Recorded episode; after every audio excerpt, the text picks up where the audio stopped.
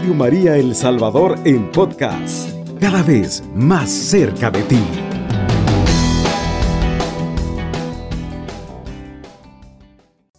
Para todos nuestros oyentes de Radio María, siempre es un momento hermoso encontrarnos desde la fe, encontrarnos en este tiempo pascual. Queremos, ya que estamos en sintonía con, con el Papa Francisco especialmente, nosotros queremos precisamente eh, conjuntar el esfuerzo que hacemos a nivel diocesano con lo que hacemos también aquí a nivel de lo que nos propone el dicasterio de, la, de los laicos, la familia y la vida.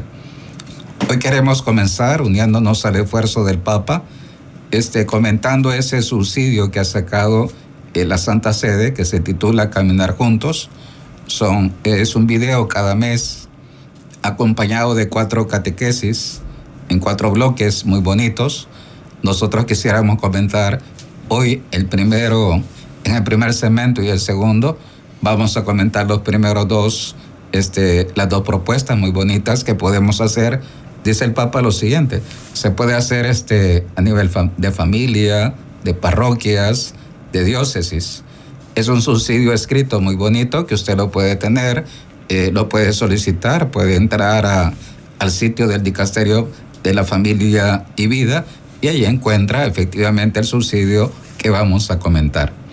Dice el Papa al respecto de este subsidio, dice, el objetivo es alimentar la reflexión, el diálogo y la práctica pastoral y al mismo tiempo dar valor, estímulo y ayuda a las familias en su vida espiritual y concreta de cada día ese es el objetivo de ir a la par de Amor y Leticia.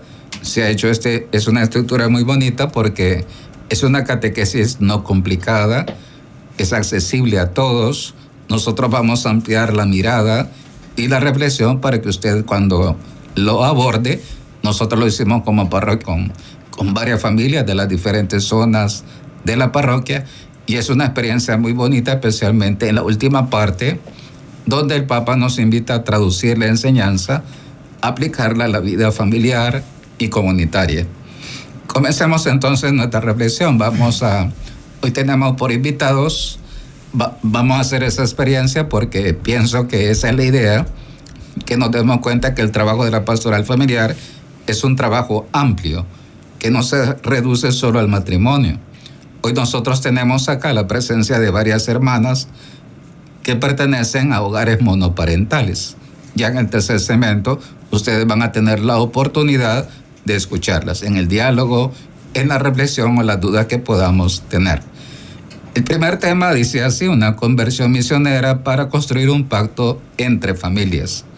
Comienza así el Santo Padre, voy a hacer la parte introductoria, después le voy a pedir este, a alguien que me lea la parte de Amor y Leticia, y es bien interesante cómo el Papa aborda este tema. Habla de conversión misionera. ¿Por qué? Porque los obispos, los sacerdotes y los laicos, en esa salida que hacemos, necesitamos, no hay duda, convertirnos pastoralmente para que la familia sea realmente el centro tanto de la iglesia en sus diferentes estructuras y de la pastoral. Comienza el Santo Padre así. En la iglesia y en la pastoral familiar, es necesario iniciar una conversión misionera para caminar junto a las familias y ayudarlas a afrontar con confianza y serenidad los retos que con demasiada frecuencia afrontan solas. Muchas veces se ha dicho así que la pastoral familiar, yo he escuchado esta, esta opinión, diríamos, decía un sacerdote hace poco, como que no estamos de acuerdo en definir la pastoral familiar. Voy a decir esto porque es bien importante. En esencia, la pastoral familiar es acompañar a la familia. Ya que dice el Papa, para que nosotros podamos acompañar a la familia, nosotros definitivamente necesitamos una conversión interior. Vamos a escuchar el número 201 de Amor y Leticia que el Santo Padre nos plantea. Vamos a escucharlo. Ese número que aparece es donde dice Santo Padre. Dice, esto exige. a toda la iglesia una conversión misionera. Es necesario no quedarse en un anuncio meramente teórico y desvinculado de los, de los problemas reales de la persona. La pastoral familiar debe hacer experimentar que en el Evangelio de la familia responde a las expectativas más profundas de la persona humana, a su dignidad y a la realización plena en la reciprocidad con la comunión y en la fecundidad. No se trata solamente de presentar una normativa, sino de proponer valores respondiendo a la necesidad que se constata hoy incluso en los países más secularizados de tales valores.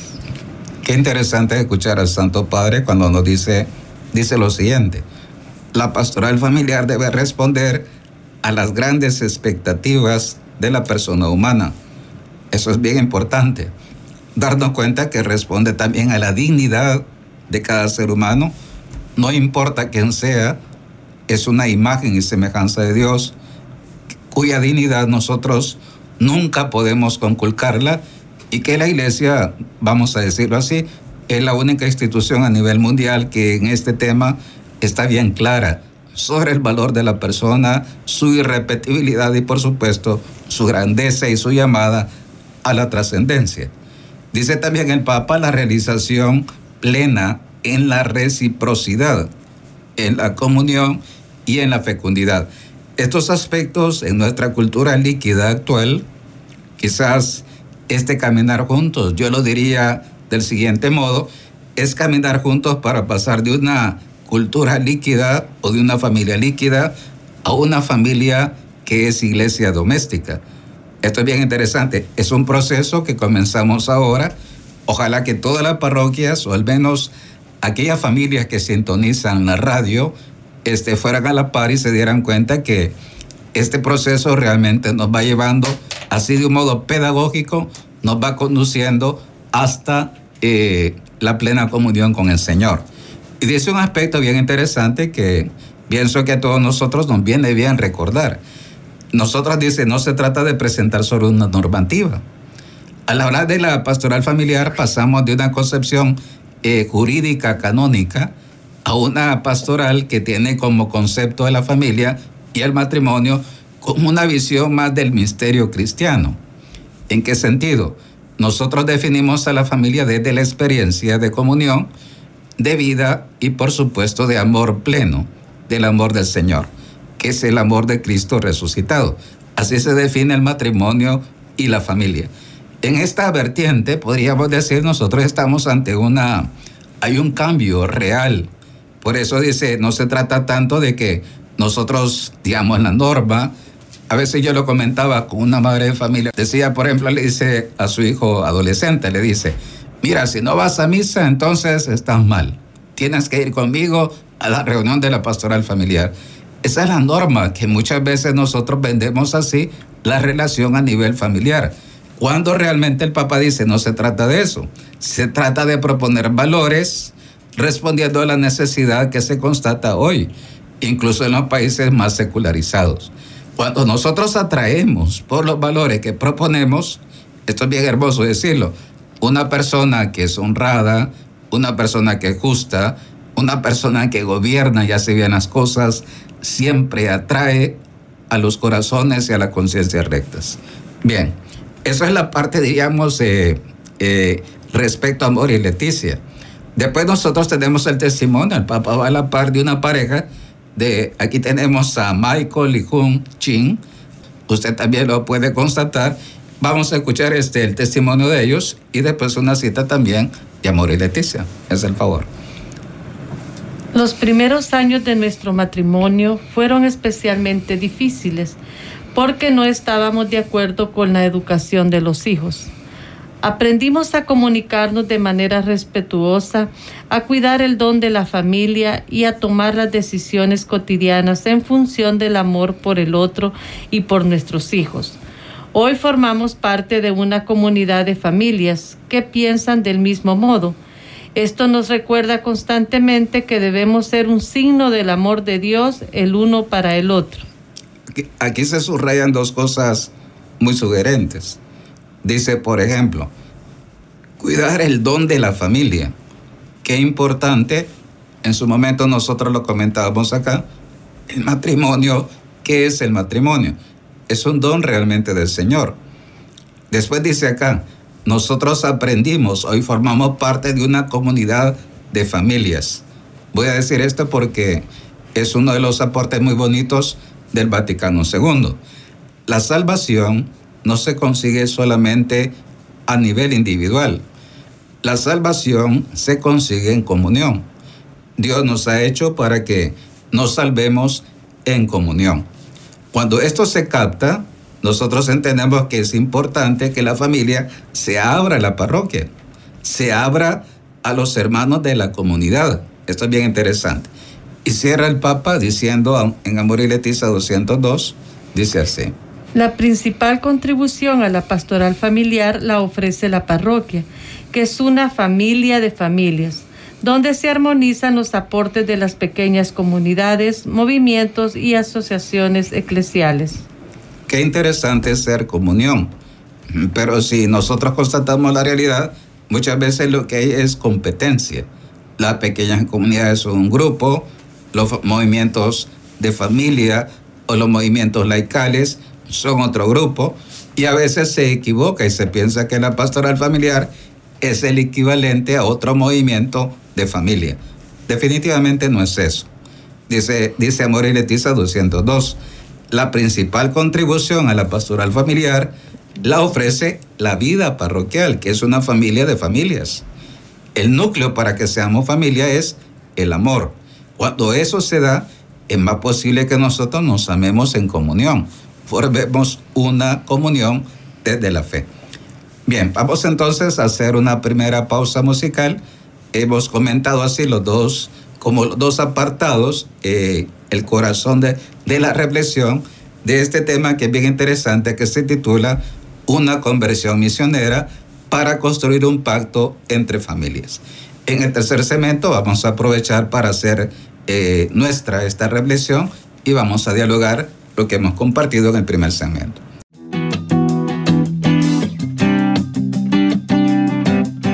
Radio María El Salvador en podcast, cada vez más cerca de ti.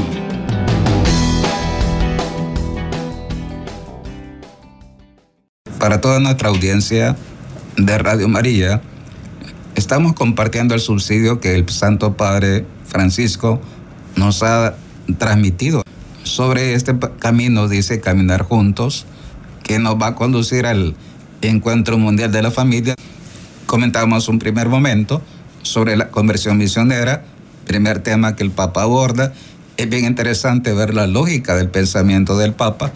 Ahora vamos a abordar el segundo tema que titula el Papa así, reconocer los dones del matrimonio y la familia quisiera antes de, abordar el tema. Si usted se fija en este tiempo, una de las cosas que nos cuesta valorar en la Iglesia Católica es los dones sobrenaturales. Muchas veces la gente se bautiza o se casa sin que valore la grandeza del sacramento, tanto de, del recrearnos en el bautismo, como por supuesto de la alianza conyugal. Es una realidad que nosotros en las parroquias tocamos de un modo triste porque no es esa la realidad. Una persona que no valora lo que recibe, así lo tira. Por eso vemos nosotros que hay católicos que fácilmente eh, abdican o apostatan de nuestra fe, o de repente lo que era tan bonito, parecía una luna de miel, de repente se tira y se, eh, el amor humano se rompe, diríamos, y se va de una familia a otra familia y se desintegra eh, progresivamente el hogar. Veamos entonces lo que dice el Santo Padre. Voy a hacer la parte introductoria y después vamos a entrar a la, a la reflexión de Amor y Leticia, que es bien interesante. El Papa no es que comience de los nueve capítulos, comienzan el primero. El Papa comienza con el número 201, así comienza, que es ya al final de la exhortación. Dice así, la exhortación apostólica Amor y Leticia es una propuesta para los jóvenes y las familias cristianas, para que puedan estimar los dones del matrimonio y de la familia, y cultivar entre ellos un amor fuerte, bien enraizado en Cristo y lleno de valores como la generosidad, el compromiso, la, fidelidad y la paciencia. Fíjese este tema, dice, un amor fuerte. ¿Cuál es el amor fuerte? Es el ágape, no es el eros. Esto es bien importante que nosotros lo captemos y nos demos cuenta que de eso se trata, de aprender a amar como ama Dios, que es el amor de Cristo resucitado. Veamos lo que dice la exhortación en el número 5 de Amoris Leticia. Esta exhortación la entiende como una propuesta para las familias cristianas que las estimule a valorar los dones del matrimonio y de la familia y a entregar un amor fuerte y lleno de valores como la generosidad, el compromiso, la fidelidad o la paciencia. En segundo lugar, porque procura alcanzar a todos para que sean signo de misericordia y cercanía allí donde la vida familiar no se realiza perfectamente o no se desarrolla con paz y gozo. Una de las cosas muy bonitas de la, de la experiencia del amor cristiano, el agape, que eso yo decía, me llamaba la atención, como este matrimonio Chin, Michael y Jun Chin, ellos decían lo siguiente, hay muchas cosas que uno como familia necesita aprender en la parroquia en la iglesia. Pues una de las cosas que hay que aprender para los oyentes, la familia que nos escuchan, es aprender cómo ama a Dios. Vaya, si Cristo soporta todo, vence todo, es un ser a prueba de todo, nosotros estamos llamados a vivir lo mismo como es el corazón de esta exhortación en el capítulo 13 de Primera Corintios, el himno a la caridad, que es el amor cristiano. Y dice el Papa tres cosas bien interesantes. Dice, dice, es necesario estimular a valorar los dones del matrimonio y la familia. Cuando yo entiendo el gran valor del matrimonio y la familia, me doy cuenta que es, es también una misión.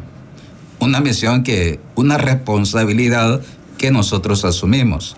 A mí me gusta, como dice el Papa, respecto al amor, dice una cosa, es camino, dice vocación y camino de santidad. Amar como Dios ama es una vocación divina y es un camino para ser santos. ¿Quiere ser santo usted? Debe aprender a amar como Dios ama. Y después, si nosotros amamos como Dios ama, dice, también tenemos que ser signos de misericordia. Por ejemplo, ¿con quién?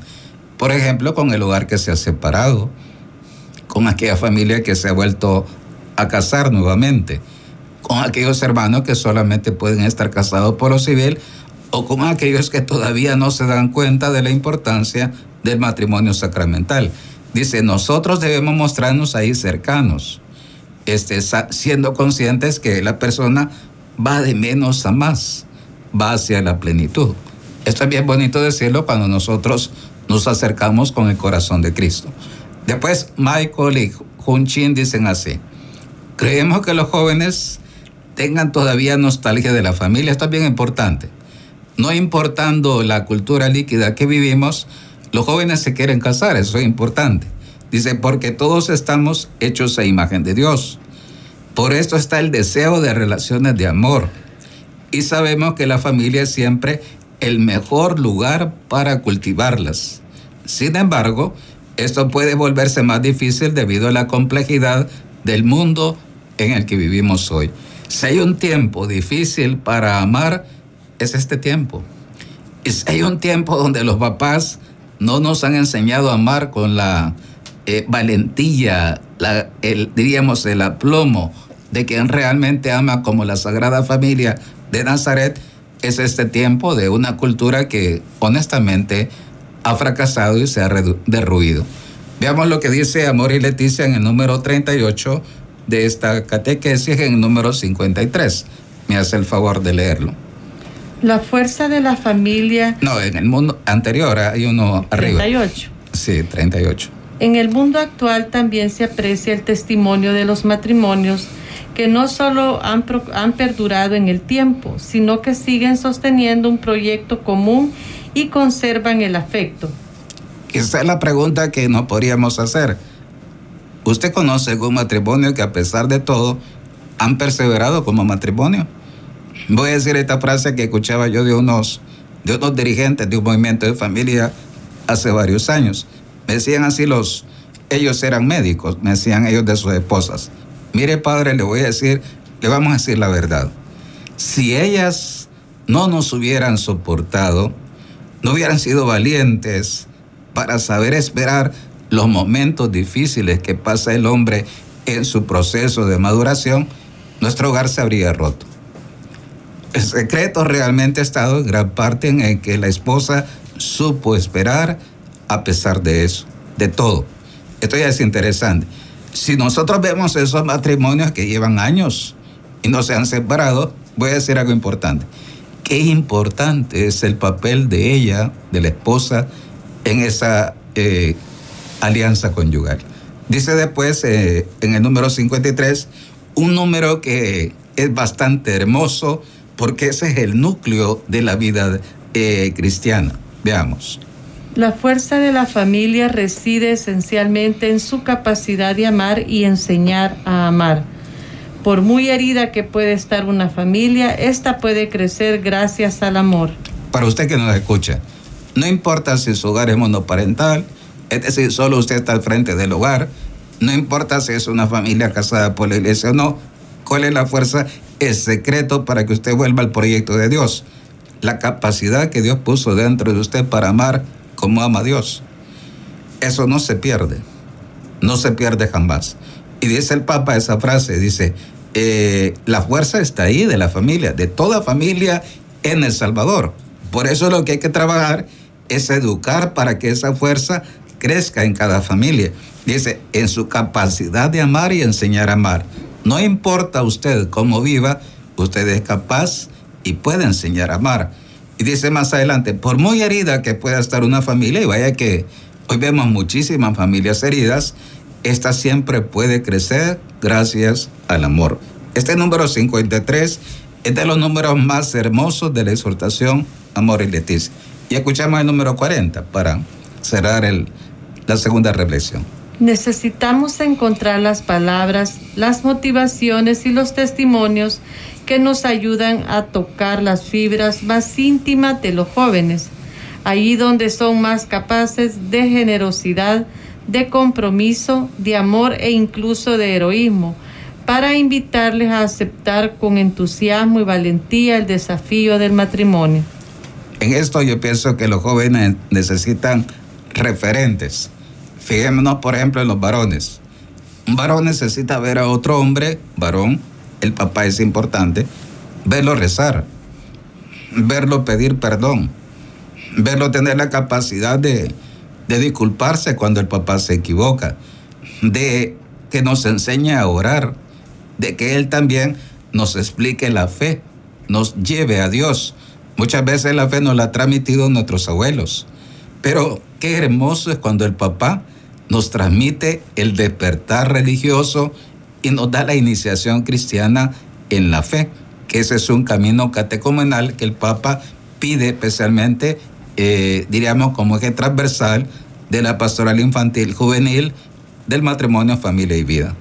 Entonces, dice acá, los jóvenes necesitan motivarse, testigos, que los ayuden a darse cuenta que si se puede ser generoso, se puede asumir compromisos para toda la vida, se puede amar de verdad e incluso ser capaces de heroísmo.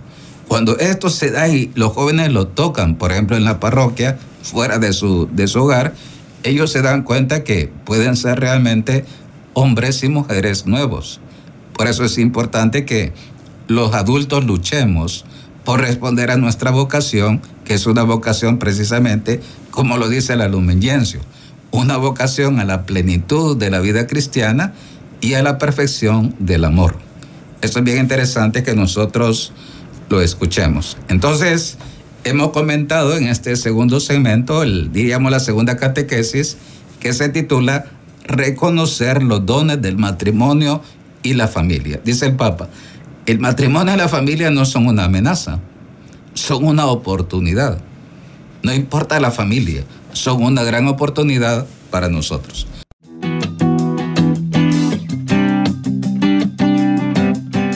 Radio María El Salvador en podcast, cada vez más cerca de ti.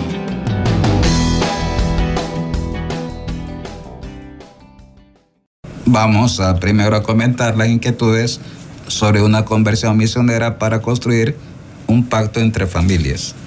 ¿Qué inquietudes surgen? Vamos a escuchar a Betty, vamos a escuchar a Susana y también vamos a escuchar a Araceli, ¿verdad? Sí, padre. Buenas noches. Yo solamente quisiera ver cómo este hacerle entender, aquí nos llama, ¿verdad? Cómo hacer conscientes del carácter sagrado e inviolable de nuestra pareja o de nuestra familia. Por ejemplo, ahora en la mañana que, que compartíamos como parroquia, oía, escuchaba a un preadolescente decir que él sí ya tiene conciencia de, que su cuerpo y su alma son inviolables, ¿verdad? Y son sagrados. Entonces, pero vemos, voy a hablar en mi caso, en mi caso personal como monoparental, cómo hacerle ver a mis hijos ya mayores, fuera de mi, de mi jurisdicción, por decirlo así, hacerle entender a ellos el que están violando su propio cuerpo cuando están fuera del matrimonio.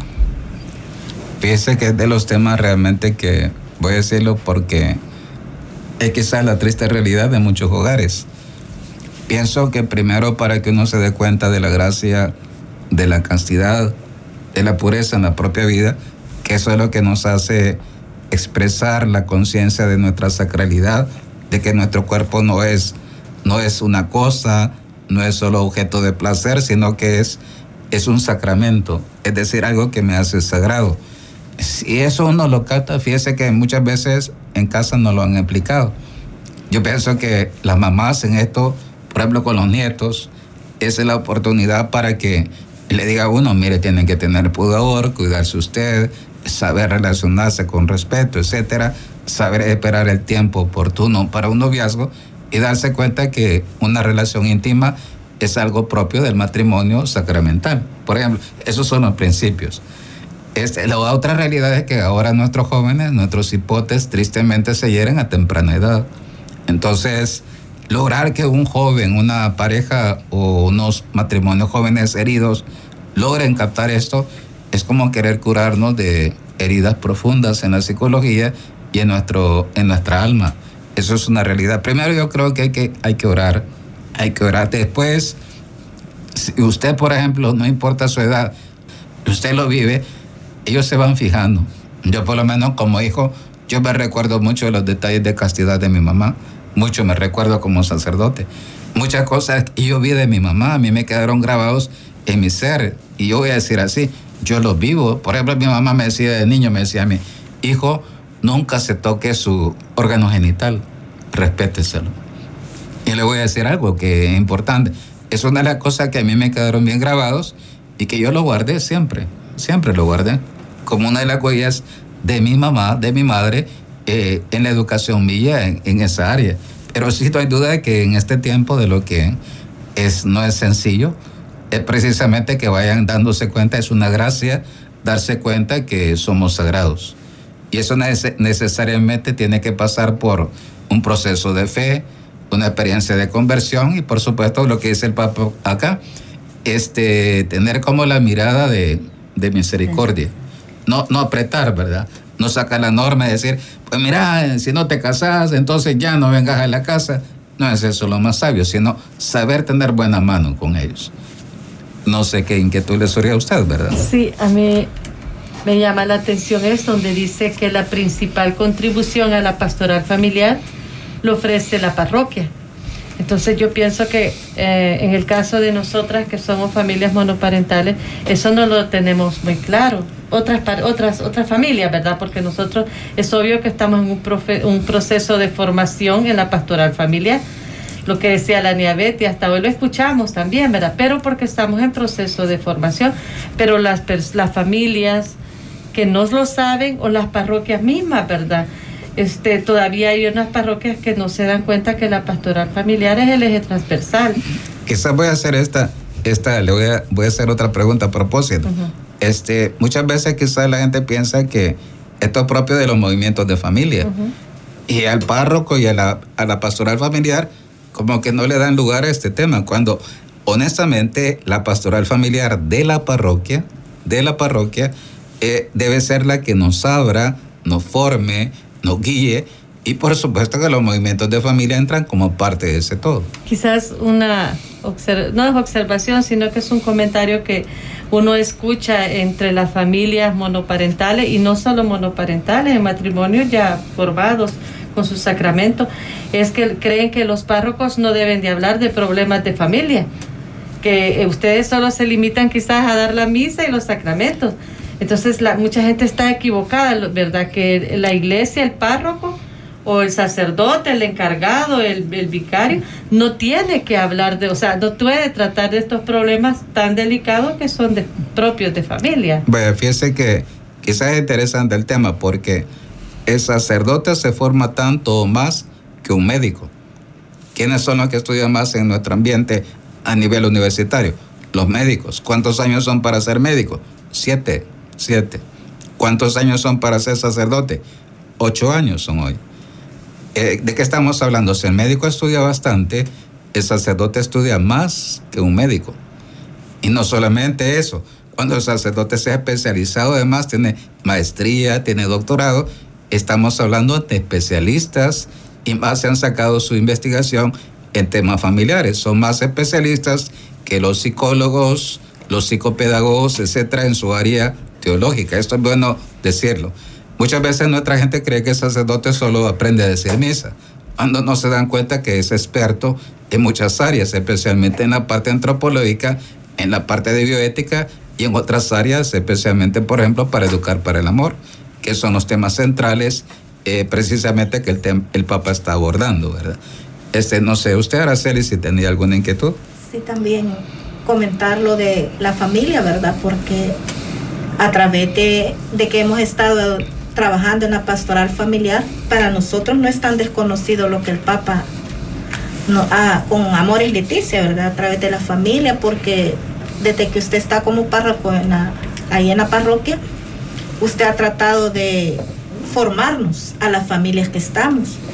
Y hoy en la mañana me impactaba una parte que dice aquí, del, dijo usted, de que no nos vamos a salvar solos, sino que en comunión. Y a veces tenemos esa mentalidad de que porque yo voy y yo me voy a misa, voy a esto, voy a rezo, me voy a salvar solo. Muchas veces así nos enseñó la abuelita.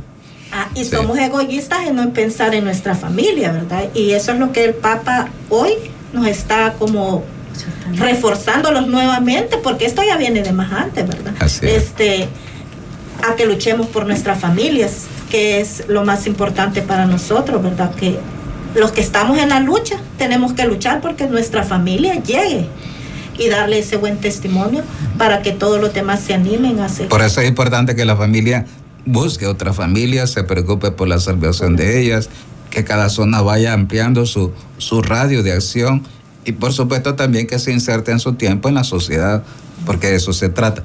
Quizás para aprovechar el segundo tema, ¿verdad? Vamos a, vamos a ver lo que decía. El segundo tema estábamos hablando de el núcleo era el amor, dice, reconocer los dones del matrimonio y la familia. Y nos fijábamos en algunas cuestiones, por ejemplo, dice, dice acá, ¿qué significa amar a una persona? Dice la primera pregunta, yo se la voy a hacer a ustedes para que, para ver cómo respondemos desde la fe y que, y que escuchen nuestros oyentes. Betty, ¿qué significa amar en el sentido desde la fe? Significa salir de nosotros mismos darnos a los demás. Así como Jesús se dio a nosotros por medio de la cruz, también nosotros como familias monoparentales en nuestro caso, es darnos a los demás, salir de nuestra comodidad, de, los, de mi hogar a otros hogares. Es ahí donde voy a demostrar que yo amo realmente. Interesante. Decíamos que amor y Leticia se mueven en la semántica de hacer el bien. ¿Quién ama? ¿Quién ama de verdad? La persona que hace el bien. Una familia líquida actual, por ejemplo, se mueve en la semántica del, del sentir. Eh, dice la hija, mamá, fíjate que lo amo con locura, estoy perdidamente enamorada de él, por eso me voy a casar con él. ¿Qué es lo que ella ve? La mariposa que siente, el deseo que siente por él, etcétera, pero no se da cuenta que, por ejemplo, si él quedara enfermo, si él le fuera infiel, y que tiene que ser fiel a él a pesar de todo, ella no se da cuenta que esa, ese querer hacer el bien es lo que determina el amor verdadero o un amor más superficial como, como el amor líquido, ¿verdad? Este, no sé si hay alguna inquietud más. Sí, para mí el amor es hablar bien, pensar bien y hacerle el bien, independientemente a mi familia, a mis hijos, a otras familias. Y eso que usted dice precisamente está tomado del Evangelio de San Mateo, cuando dice, oren por sus enemigos, hagan el bien a los que los odian, oren por los que los calunian, etc. Esa, esa es la, la concepción judía del amor, eh, que es Gesed en hebreo, se dice así, eh, que es básicamente el amor hebreo. No es sentir, es hacer el bien. De ahí viene esa afirmación que hemos dicho, la raíz es una raíz eh, de la tradición judía bíblica, ¿verdad? No sé usted, Araceli, si no quiere dar Quizás lo mismo que la niña Susana, porque esa misma formación nos ha dado usted, ¿verdad? El pensar bien, el hablar bien y el hacer el bien, que no es fácil, porque no es fácil. Cuesta pensar bien. Hoy en la mañana usted ponía un ejemplo, ¿verdad? Si me he enojado con el esposo, si es fácil decirle te amo y a pesar de estar molesto, ¿verdad? Eh, eh, quizás es lo que más cuesta, pensar bien. Imagina cuando se ponen celosas, cuando piensan mal, eh, cuando se han peleado, o los mismos hijos. No es fácil, yo veo a las mamás, no es fácil cuando un hijo se ha peleado con la mamá, en que la mamá lo vea a los ojos, en que la vea con ternura. No es fácil. Sin embargo, cuando la mamá, a pesar de todo, vence eso que ella siente, esa madre ama de verdad. Bien, nos despedimos de este modo, eh, nos ponemos en las manos del Señor, quizás hacer una de las oraciones que tenemos al final. Sagrada familia de Nazaret, despierta en nuestra sociedad la conciencia del carácter sagrado e inviolable de la familia, bien inestimable e insustituible. Que cada familia sea un hogar acogedor de bondad y de paz para los niños y los ancianos, para quien está enfermo y solo, para quien es pobre y está necesitado. Amén.